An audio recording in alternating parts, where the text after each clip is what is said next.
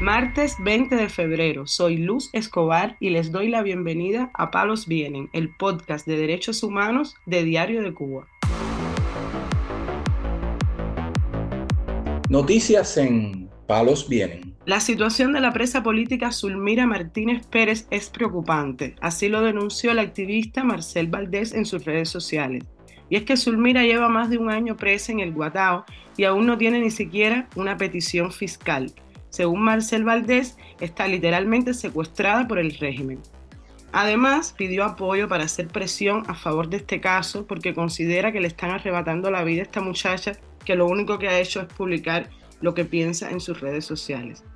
Explicó también que habló con la mamá de Zulmira y que ella le contó que constantemente su hija es agredida por presas comunes, pero que es ella la que va a parar a la celda de castigo.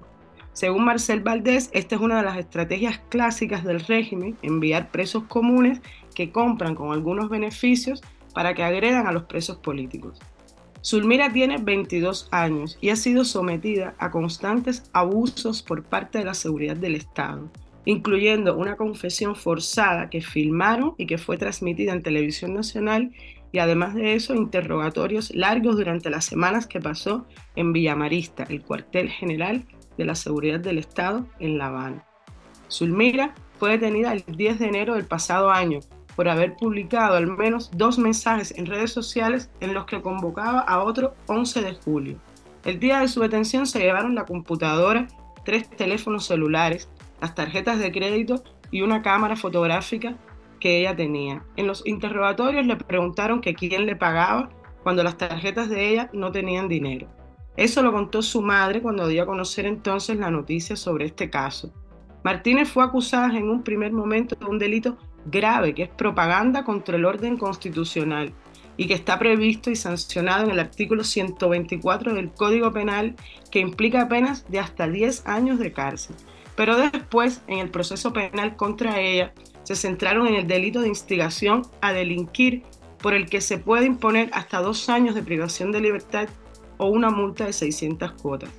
Pero nada de esto se ha concretado y sin siquiera tener una petición fiscal, Zulmira Martínez continúa en prisión. Palos Vienen, el podcast de derechos humanos de Diario de Cuba.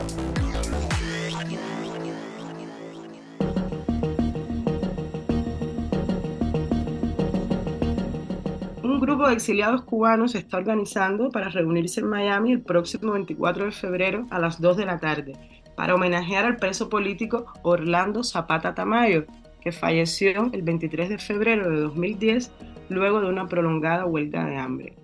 El homenaje está previsto para que comience en la casa del preso y sede de la organización del Presidio Político Histórico Cubano, para luego ir caminando hasta el monumento de la Brigada 2506. Esta convocatoria es una iniciativa del Presidio Político Histórico Cubano y de Exilio Unido Ya. De igual manera, el Center for a Free Cuba anunció una vigilia para el 22 de febrero en honor también a Zapata Tamayo.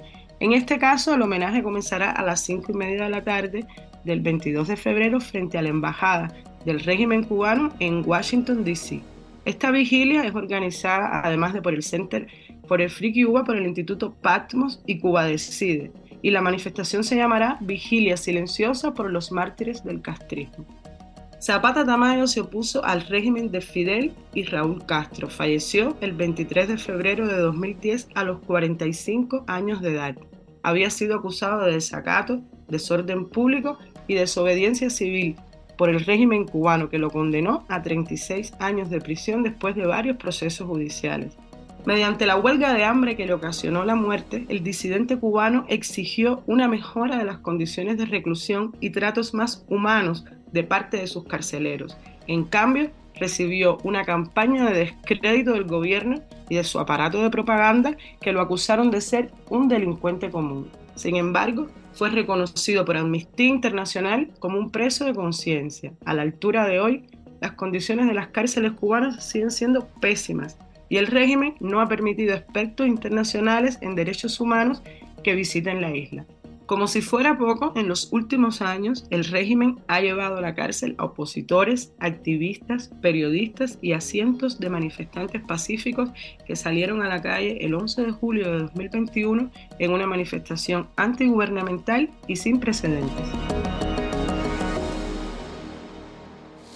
Noticias en Palos Vienen.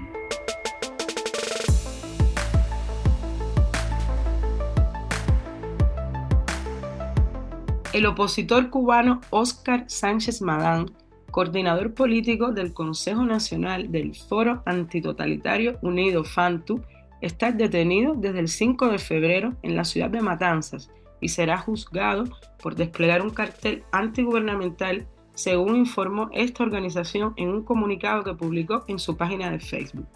Fantu explicó que en una llamada telefónica a la sede nacional de esta organización, que está en Santa Clara, el opositor informó que se encuentra a la espera de una vista oral por un supuesto delito de desobediencia. Según los hechos narrados por Fantu a las 8.45 del lunes 5 de febrero, el opositor sacó un cartel en la plaza de la Catedral de Matanzas. El cartel decía, el pueblo cubano merece un mejor gobierno, Dios, patria y libertad. Después fue arrestado por un operativo represivo de la seguridad del Estado y la Policía Nacional Revolucionaria y la organización precisa que en los días que han pasado el activista ha sido interrogado por varios instructores penales del Ministerio del Interior. En esa llamada, la primera que le permitieron hacer al opositor, este habló con Guillermo Fariñas, coordinador general de FANTU, y le dijo que los oficiales de la Dirección de Contrainteligencia del MININ trataron de negociar con él ese día de su detención para que se fuera al exilio. Según Fantu, la respuesta del activista fue, quienes se deben ir de Cuba son ustedes, que llevan 65 años destruyendo a todo nuestro país. Además, Sánchez explicó que varios fiscales que se han reunido con él en prisión le dijeron que solamente están a la espera de que se firme un acta de prisión provisional para mientras esperan su juicio sea trasladado hacia el Combinado del Sur, una cárcel ubicada a las afueras de la ciudad. Palos Vienen, una producción de Diario de Cuba conducida por la periodista Luz Escobar. Puedes escucharnos en DDC Radio, Spotify, Google Podcast, Apple Podcast, SoundCloud y Telegram. Hablar de derechos humanos en Cuba puede ser una mala palabra. Pero mañana volvemos con otras noticias. Esto es Palos Vienen, el podcast de derechos humanos de Diario de Cuba.